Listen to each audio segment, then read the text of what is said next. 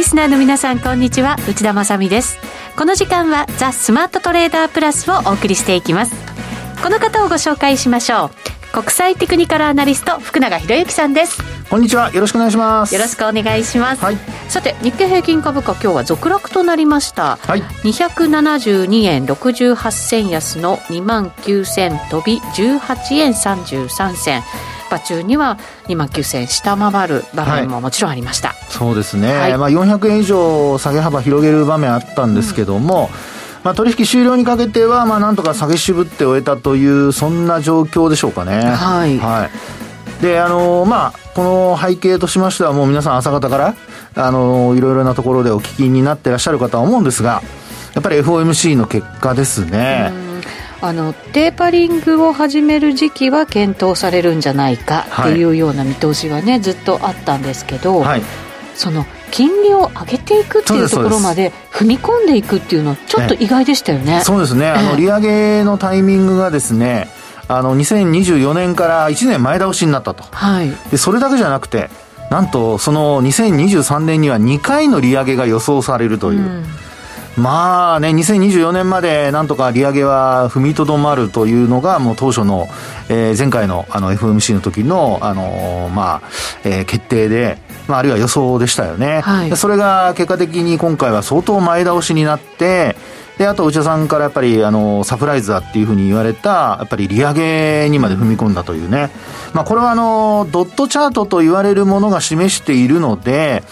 あの、まあ、パウエル議長も会見で話されてましたけど、はい、あの、ドットチャートは絶対じゃないと、うん、みんなの予想を集めたものだからということだったんですけど、はい、まあ、マーケットはやはりそれを、まあ、もうそのね、言葉通りに受け取らなくて、まあ、やっぱり利上げが、あの、まあ、前倒しになるんじゃないかというね、そういう見立てに変わっちゃったわけですね。そうですね。はい、ただこれ、マーケットの反応としてはどうなんでしょうね。あの、今までやっぱり懸念材料としては、その金利を上げていくってところに踏み込んだときに、はい、やっぱりなんかショック安みたいなものが起きるんじゃないかっていうふうな心配をしてた人たちも結構いると思うんですけれど、はい、この272円安で済んだっていうのはどうなんでしょうね？そうですね、うん、これちょっとやっぱ判断分かれるんじゃないですかね。というのは、あのー、まあ、実際に、えー、FOMC の結果からすると、何にも変わってなくて、あの、まあ、利上げのタイミングはちょっと早まったという、1年ぐらい前倒しにはなったということでありますが、まだテーパリングが始まってるわけでもないですし、はい、緩和は、量的緩和っていうのは続くわけですよね、まだね。そうですね。ね、と考えると、あの、それでもまだ下がるというのは、どうなんだろうっていう見方もできなくはないかなと。なるほど。はい。はい、ですから、あのまあちょっと後でもお話したいと思うんですけど、えー、東京市場が、まあそうした動きをですね、えー、昨日も下げていたのに今日も下げちゃったという。うん、ですから、もうちょっと、あのまあ、体制というと、まあ、耐える力の方の体制ですけど、はい、あのがあってもよかったんじゃないかなというふうに思ったりはしたんですが、えー、2日間合わせて420円程度ですか、そうですね、はい、であと一方であの為替も円安に触れてるわけですから、うん、そうですね、もうちょっとね、輸出関連株なんかもしっかりしててもよかったようには思ったんですが、110円台の後半で推移してますね。はい、はい、まあ、ですので、まあ、そういう総合的に見ると、あんまりあのマーケットをその、まあ、利上げの前倒しと、それからとテーパリングを議論するといったそういうあの発言と、はい、まあ、その2つを見てですね、なんかだいぶなんか弱気に傾いちゃったかなという、そういう、まあ、これは私の個人的な印象ですけども、そんな印象ですね。はい、はい、投資家の皆さんもさまざまな、ね、受け止め方されてるんじゃないかと思いますが、ね、今日番組後半では、まあ、ネックス証券チーフ外国株コンサルタント、岡本平八郎さんもスタジオにお越しくださるということですから、ね、このあたり、ちょっとね、アメリカの受け止め方も伺えたらななんていうふうに思っております。スマトレ質問箱もありますから、なんか来てないかな。そうなんです。今言おうと思ったんですよ。はい。番組では、はい。リスナーの皆さんからの質問を募集しております、はい、えー、福永さんはもちろんですけれども今日この後出てくださる岡本さん、はい、また吉田さんへの質問、はい、はい、どしどし応募応募じゃないですね。お送りいただきたいと思います、はい、番組ホームページにですねスマトレ質問箱箱を設置して おります。バクだったら夢夢食べちゃいますね。笑いましたね。仕返し。いつも笑ってるから。スマトレ質問箱でございます、はい、ぜひこちらからお願いいたします。それでは番組進めていきましょう。この番組はマネックス証券の提供でお送りします。スマートトレーダー計画よーいドン。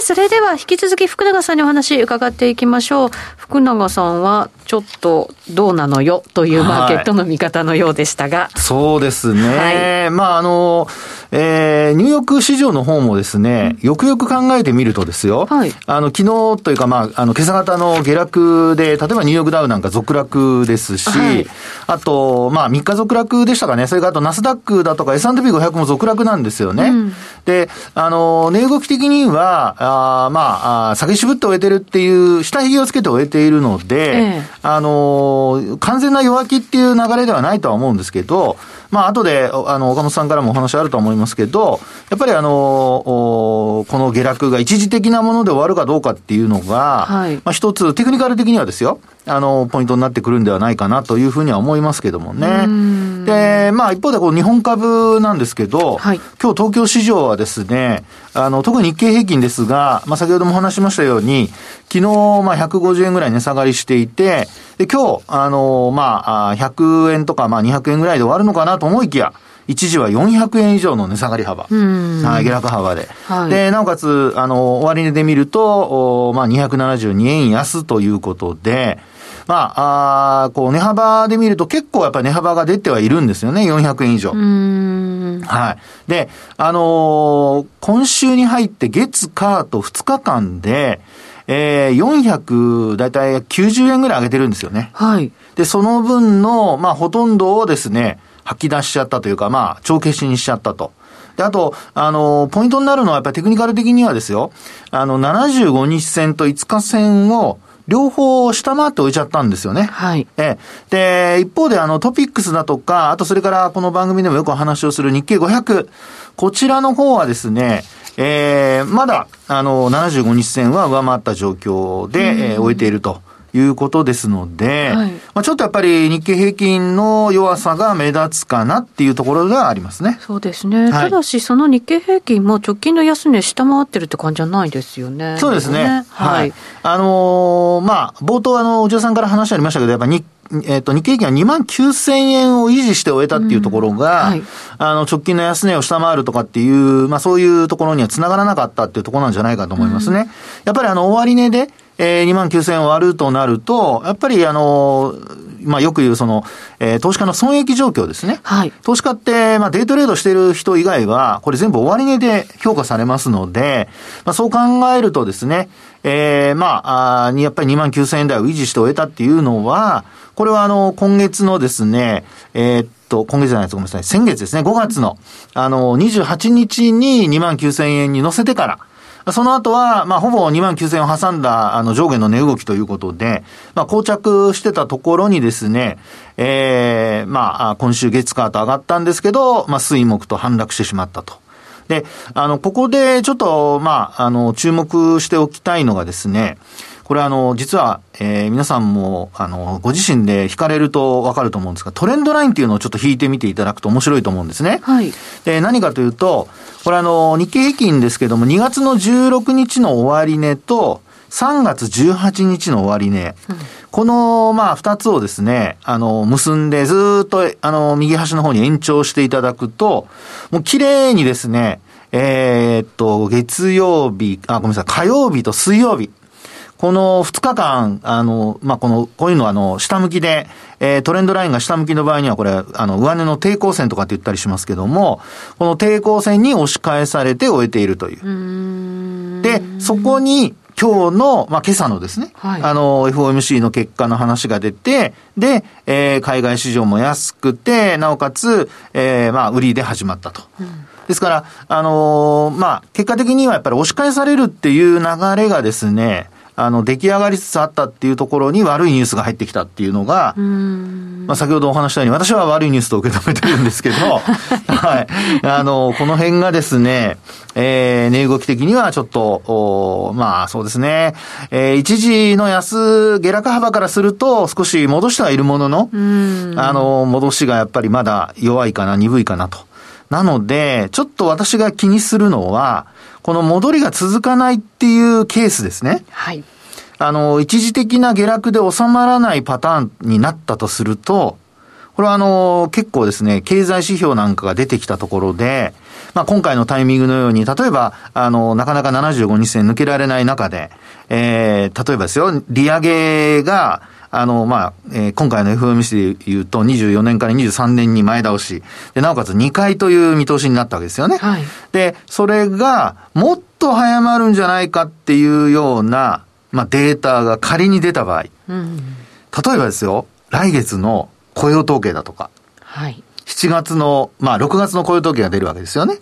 でそれが、数字が非常に良かったとか。うんっていうことになると、まあ、あの、テーパリングの開始時期というのが、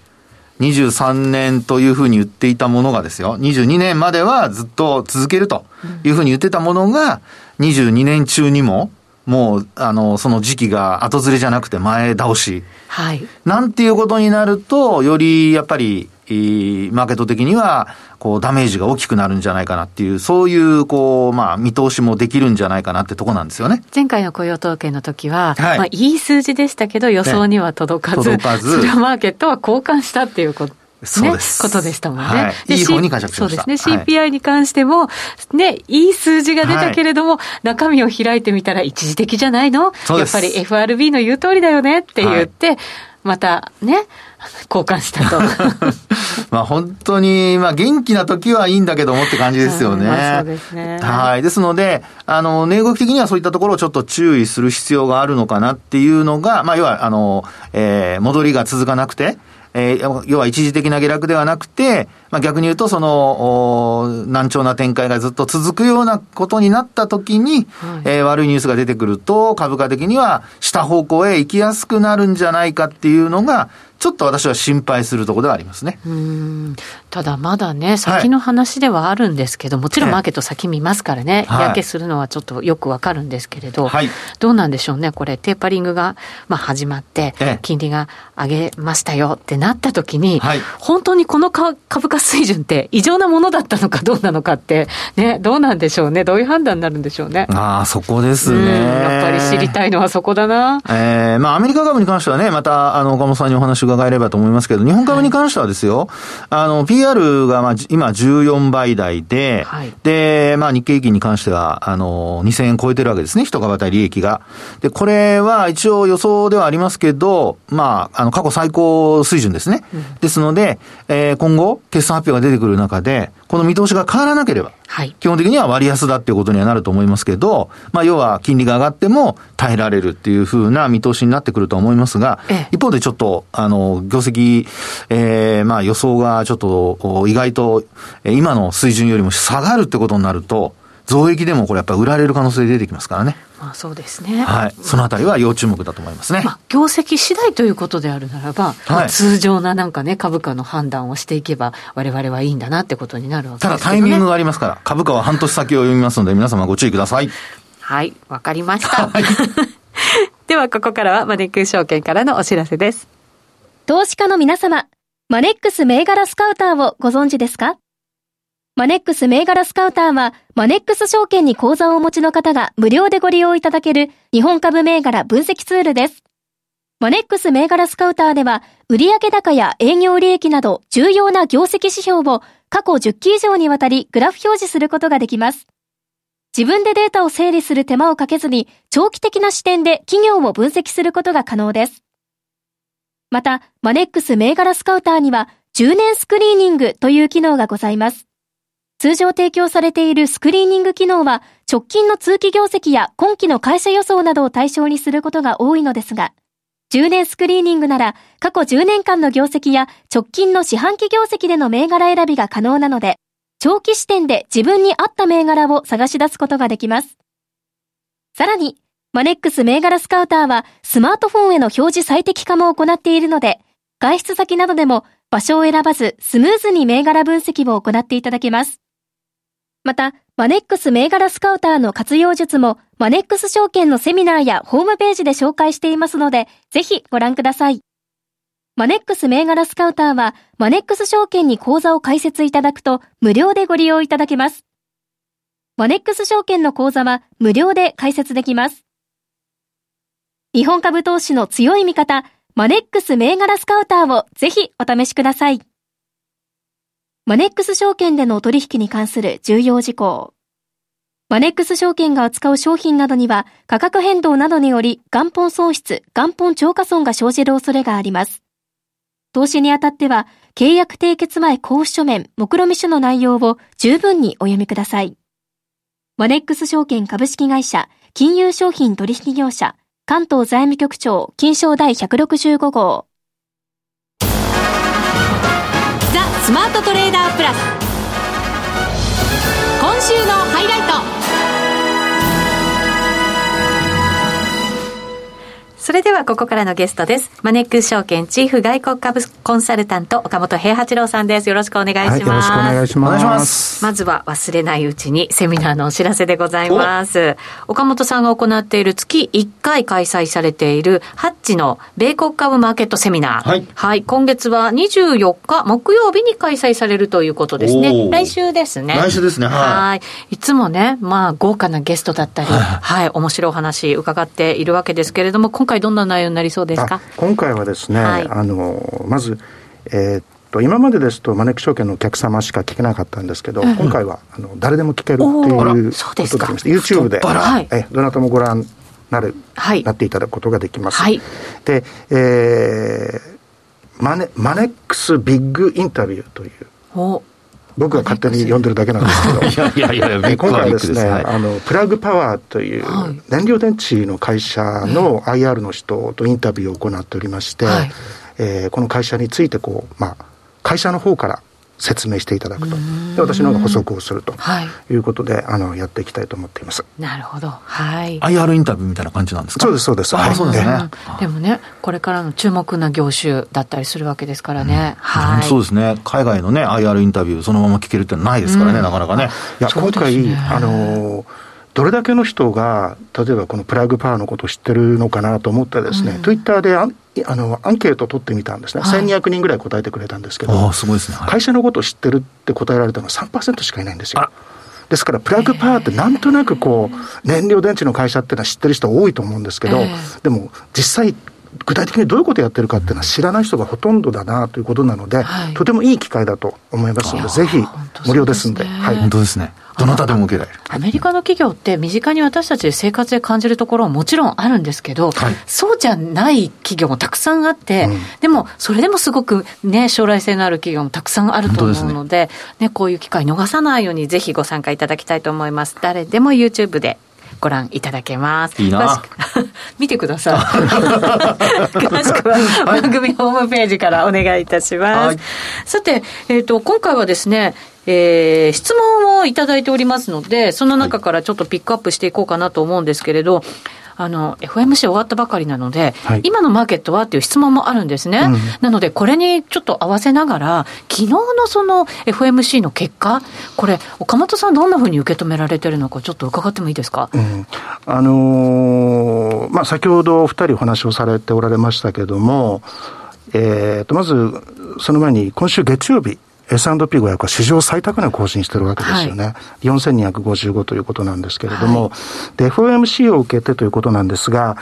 あの、2023年利上げっていうのは、あの、ウォール街の投資銀行でそういう見方を持ってるところは実際あったわけですから、サプライズってことではなかったと思うんですよね。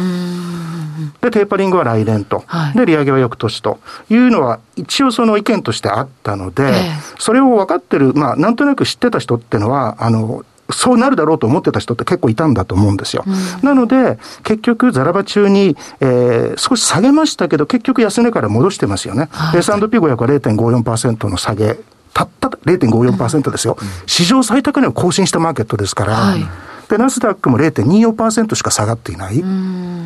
っていうことなので、ええ、まあ、ある程度なんとなく分かっていたということで、まあ、整理ができるんじゃないかなとは思います。もちろんちょっと今先物が少し言われてますけれども、まあ、なんといっても、繰り返しですけどね、史上最高値更新してるわけですから、はい、それは少しぐらい下がってもおかしくないですよ。で、かつ利上げって、来月ですか？来週ですか ?2 年先じゃないですか。そうなんですね、2年先の話で、ここからマーケットが大きく下がるっていうのは、これまた変な話だと思いますし、うん、まあ、調整の言い訳っていうか、きっかけとしては、まあ、ありかとは思いますけど、これで世の中が変わるわけではないと思いますんで、すぐですね。でもやっぱり、さっき私、福永さんにも質問したんですけど、はい、これだけの流動性相場の中で生まれてきたマーケットであるならば、これ、やっぱりこの利上げっていうのが、まあ、それでも遠くだったとしても見えてきたっていうことで、これ、今の株価が正当化されるのかどうなのかっていうのが一番気になるんですよね。うんただその、あの、利上げも大切なんですけれど、えー、利上げをするだろうという確認をマーケットは欲しいんだと思うんですよ、まず。確認ですか？はい。っていうのは、その一番マーケットが嫌がるのは、うん、その英語で言うアンサータンティ、不安であること。不安で、なんで不安になるかっていうと、先が見えないから。はいでも、利上げするよって言った段階で、あ、利上げはするんだなっていうことで、マーケットで、こう、その情報をダイジェストすることになると思うので、うん、まずそれは良かったんだと思いますよね。いわゆる売り込みってやつですかね。そうですよね。はい、うんそういうのもあるし、はい、その利上げもなんですけど、目先はやっぱり次に出てくる第二四半期の決算発表、はい、これにフォーカスがいくと思いますんで、でそれに関しては、えっ、ー、と、現時点では S&P500、前年同期比で60%の増益予想と、はい、いうことですから。60%はすごいですね。これすごい数字ですね。前年同期比でね。まあ、そこを確認してっていうことだと思います、うん、どうなんでしょうね、そのまあこれ、前年同期比とかで比べちゃうと、やっぱすごい数字が出てきて、その数字にこう、はい、おお、すごいね、アメリカ企業って思いがちですけど、えー、これ、一時的なものなのかどうなのか、まあもちろんその伸び率っていうところでは一時的なんでしょうけれども、その高水準がやっぱり続いてくれるのかどうなのかっていうのも考えていかなきゃいけないわけですよね、うん、今後ね。でもちろんその決算発表、まあ60%っていうことなんですけど、えー、過去少なくとも2回見てると、あの予想を上回る決算発表をしてるわけですよね。いわゆるその、あの、事前予想をビートしてるっていうのが起きているので、はい、まあ、それが今回も起きるかどうかっていうのは確認しなきゃいけないわけなんですけれども、はい、あの、とは言ってもやはりこう、業績はこれからもまだ伸びていくっていうのがアメリカのマーケットなので、うんそこの方が目先は大切じゃないかなと思いますけど。そうですね。本当にだからこれから業績しっかり見ながら、確認作業を行いながらっていう相場になっていくわけですね。まあでも、それが当たり前って言ったら、本当は当たり前の 行為なわけですよね。とても当たり前のこと言ってて申し訳ないと思うんですが。そうなんですよね。岡本さんは動揺されてませんもんね。私だけですか、動揺してるのは。どうでしょうね。私もかもしれません。いや、そんなに動揺するような話だったら、昨日0.5%の下げで終わってないと思いますよ。確かにそうですね。もっと下がってなきゃおかしいじゃないですか。下がってないということは、やっぱり、ある程度は、織り込んでるっていうか、はい、投資家のマインドセットとしてですね。まあでも確かに、ここから、まあ、通常に戻っていくっていうことであるならば、まあ、景気というか、その経済が、それは、そういうなんかね、まあ、金利を上げていくよ、もちろんテーパリングがもちろんですけど、そう話し合いがされてなきゃ、逆にそっちの方が不安だっていう感じはありますよね。ただ、マーケットに対してちゃんとこう利上げをするっていうことをあの今回言ったわけじゃないですか、ええ、あのそういうこう気配、インディケーションを与えてるわけですから、はい、それちゃんとマーケットに対してコミュニケートしてるってことである、一定以上の評価できるんじゃないですかね。なるほど、コミュニケーションの仕方ね、結構なんか皆さん注目してましたけど、えね、ちゃんとコミュニケーション取れてると。うん、中央銀行もそうだしあの、政治家もそうですし、首相もそうですし、ちゃんとやるべきことをやればこう、マーケット安心すると思うんですけどね。なるほどね、だからマーケット安心させてくれるかどうかっていうことなわけですね。今はでもまだ安心していて大丈夫っていうことなんですよね、きっとね。今までそのインフレで株が売られてくるって、インフレ懸念ですよね、正確に言うと。はいうん、懸念があるっていう気配を感じて嫌がって下がってるわけじゃないですか。なので、インフレがあってるわけじゃなかった、今までのあの金利の上げっていうのは1月、2月とかですね。そこはちょっとこう注意しないといけないんじゃないかなと思うんですけどね。なるほど、わかりました。そうすると、じゃあ、今回の下げは、まあ、ある意味一旦であって、そんなに大きい下げにならないよっていうのが岡本さんの考えですか？あの、そう思ってます。はい、あの、僕は S&P500 の、その、まあ、年末ですけど予想ターゲット4300なんですね。ですから、昨日の引けからすると、まあ、残りあと1.8%しかないんですけれど、はいその4300の根拠なんですが、これ2022年の、うん、えー、S&P500 の予想 EPS、これ206ドルなんですけど、はい、それの21倍と。まあ、これがあのフェアバリューだというふうに思ってるんですけども、はい、あの、ファンダメンタルス的には、まあ、行政、あの、あの、企業業績が4300を正当化する。うん、で、あとその、アメリカの昔からある季節、あの、あの、えっと、あれですね、えー、シーズナル、季節性ですよね。で、大統領就任1年目、7月ってマーケット実は強いんですよ。2.3%上がってるっていうのがあって、そうなんですか。そういうのを見てくる。意外とその、あの、こういうあの、あの、季節性って当たることがとても多いと、個人的に思ってますんで、はい、まあ、それでいけば7月にも強い。で、まあ、秋になってちょっと9月、10月が弱いっていうことで、そこで調整するんだけども、また年末に上がってくる。そんなふうにか、まあ、ちょっとオプティミスティックには思ってますけど。なるほど。はい。そういうじゃあイメージをね、持ちながら相場となんかこう向き合っていくっていうこともね、必要なのかもしれませんね。その中で、やっぱりこう、投資していくべき対象っていうことになると、今年のマーケットってこう主人公がバリューだったと思うんですね。これ最近グロースになるっていうようなこう動き、ローテーション起きてるんですか？そうですね。すちょっとあの整理をしたいんですけれども、今年年初から5月末まで S&P500 って12%上がってまして、はい、でこの間バリュー指数は31%上がってるんですね。31、はい。で、グロース指数って5%しか上がってないんですよ。そんな違いがあるんですね。ですから今回、あの今年 S&P500 を上げた、そのドライバーっていうのはバリュー銘柄の上げなんですよ。はいえで、じゃあなんでバリュー銘柄が 上がったかというと、バリュー銘柄の業績の伸びが、グロース銘柄の業績の伸びを大きく上回ったんです。はい、で、そこをマーケットは織り込んでバリュー銘柄を買ってるんですね。で、例えば第二四半期、さっき、えっ、ー、と、今年の第二四半期は前年同期比で60%の増益予想と申し上げましたけども、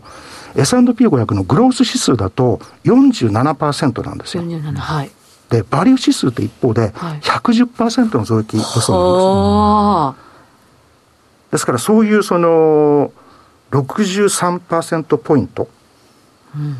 の違いがそうですね。で、バリューをこう買い求めてきたっていうのは今までなんですけど、はい、第二四半期がもうそろそろピーク、あの、ギャップのピークなんですよ。で、その後だんだんだんだん縮小していくので、はい、そのバリューの魅力さっていうのはなくなってくる。うん、そうすると、グロースがアンダーパフォームしてきたことで、株価が相対的に安くなっていて、業績もそんなに変わらなくなってくる。先ほどおっしゃってた3年先を見るので、そうするとあんまり差がなってなくなってくる。ということで、6月に入って、ローテーションが起きて、グロースが買われてきている。で、昨日なんか本当いい例で、例えば、あの、テクノロジーが昨日まず買われておりましたし、あと、 GAFAM プラス T で見ると、グーグルとかフェイスブック史上最高値を更新してたわけですよね。昨日のマーケットで。FOMC の後に。で、S&P500 をこう上げるっていうこともやってたということなので、はい、えー、まあ、あの、グロースがこれから買われてくるっていうのは、多分、継続されるんじゃないかなと思います。なるほど。それがまあマーケットを押し上げていくんだろうと思ってますけど。うん、S&P500 どこまでいくんでしょうね。永遠に上がり続ける2030年。いやいやいや。